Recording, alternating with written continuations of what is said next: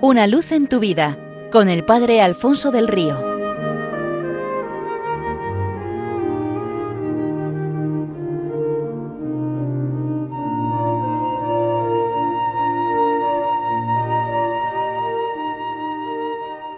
Un cordial saludo para todos los oyentes de Radio María desde el Seminario Diocesano de Getafe. Cuentan que en un cofre de madera enclavado en la pared del Sanedrín de Jerusalén se alojaba un puñado de monedas. Pasando de mano en mano habían llegado hasta el sumo sacerdote. Se trataba de monedas de plata bastante comunes con inscripciones y bordes gastados, señal inequívoca de las muchas aventuras que habían vivido. Habían pertenecido a todo tipo de personas, honestas y deshonestas, ricas y pobres, sabias y analfabetas, ya nada en el mundo las sorprendía. Y aunque en un primer momento aquel lugar las atemorizó, sin embargo, pensaron que un poco de paz tampoco les vendría mal y se lo tomaron como unas merecidas vacaciones. Para reconocerse, dado que todas eran iguales, decidieron numerarse. Aquello se les daba bien porque habían estado acostumbradas a pertenecer a mercaderes y contables. Descubrieron que eran treinta buena cantidad y para pasar el tiempo comenzaron a contarse sus aventuras y así Número uno decía haber estado dos veces en Atenas para pasar después al bolsillo de un comerciante persa, un zapatero de Palmira, que había pagado con ella una deuda a un banquero de Jerusalén, y así había llegado hasta allí. Dos, tres y cinco llevaban tiempo juntas, primero en una hilandería entre tintes y lana. Su dueño recorría toda Palestina vendiendo sus telas. Finalmente fueron entregadas a cambio de una buena alfombra, propiedad de un ganadero de Jerusalén. Quince había pertenecido durante diez años a un timador que la utilizaba para hacer un juego trucado por mercados y ferias con el que desplumaba a sus incautos apostantes, y de tanto trajín acababa todos los días con una tremenda jaqueca y mareo.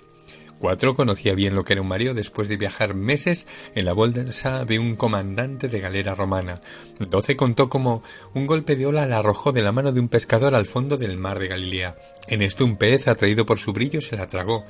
Todas estaban escuchando atónitas esta aventura. El pez fue capturado y un hombre lo abrió como si supiera que la moneda estaría allí, la extrajo, la mostró a otro y este otro dijo Paga el impuesto por ti y por mí. Decía que se trataba de alguien singular, eh, que tenía algo de especial en la voz y en los ojos y que le encantaría volverlo a ver. Creo que yo también me he encontrado con él, dijo tímidamente Veinte, un hombre distinto de todos, y nadie conoce a los hombres mejor que nosotras. Este era un tipo bueno de verdad. Me encontraba en Jericó en la casa de un cobrador de impuestos despiadado de nombre Zaqueo, después de haber sido arrebatada con amenazas a mi antiguo dueño. Un buen día ese misterioso personaje se autoinvitó a la casa de Zaqueo y le cambió por completo la vida, y esa misma tarde fui restituida a mi amo junto con otras dos monedas de plata más. Dieciocho dijo Yo también lo he visto cuando me encontraba en el mostrador de otro recaudador de impuestos en Cafarnaún, un tal Mateo. Apareció, le miró con ojos penetrantes y le dijo Sígueme, y el otro no dudó un instante, se levantó y nos abandonó allí a todas. Le recuerdo, dijo veinticuatro, pertenecía yo a un fariseo pío y arrogante. Un día este me llevó al templo y me echó con fuerza en el cepillo a la vista de todos para que hiciera el mayor ruido posible. Momentos después una pobre viuda echó dos céntimos y ese misterioso hombre dijo que los dos céntimos eran la ofrenda más grande de todas. Siete y ocho suspiraron diciendo quizás nos lo volvamos a encontrar. En esto el cofre se abrió, las monedas fueron extraídas y entregadas a un tal Judas. Estaban llenas de curiosidad por saber qué se estaba pagando con ellas, pero se quedaron petrificadas al saber que era la vida de un hombre, tal vez la compra de un esclavo. El hombre que las había recibido iba con paso veloz hacia las afueras de la ciudad. Se le notaba alteradísimo. A él se unieron otros hombres armados. El sonido metálico de sus armas era un canto lúgubre de muerte. Entraron en un huerto de olivos y justo allí volvieron a ver aquel misterioso personaje, el hombre diferente de todos, el que era capaz de cambiar los corazones.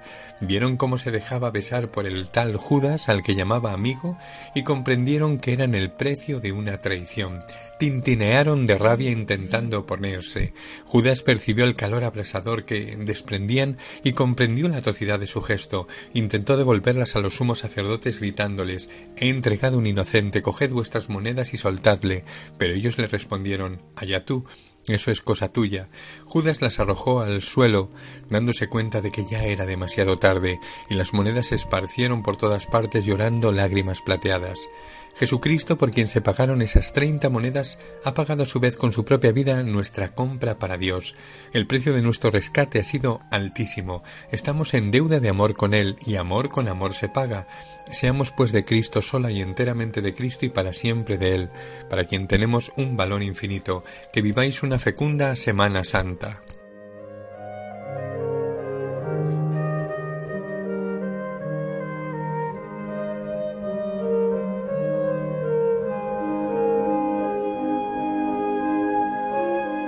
Una luz en tu vida con el Padre Alfonso del Río.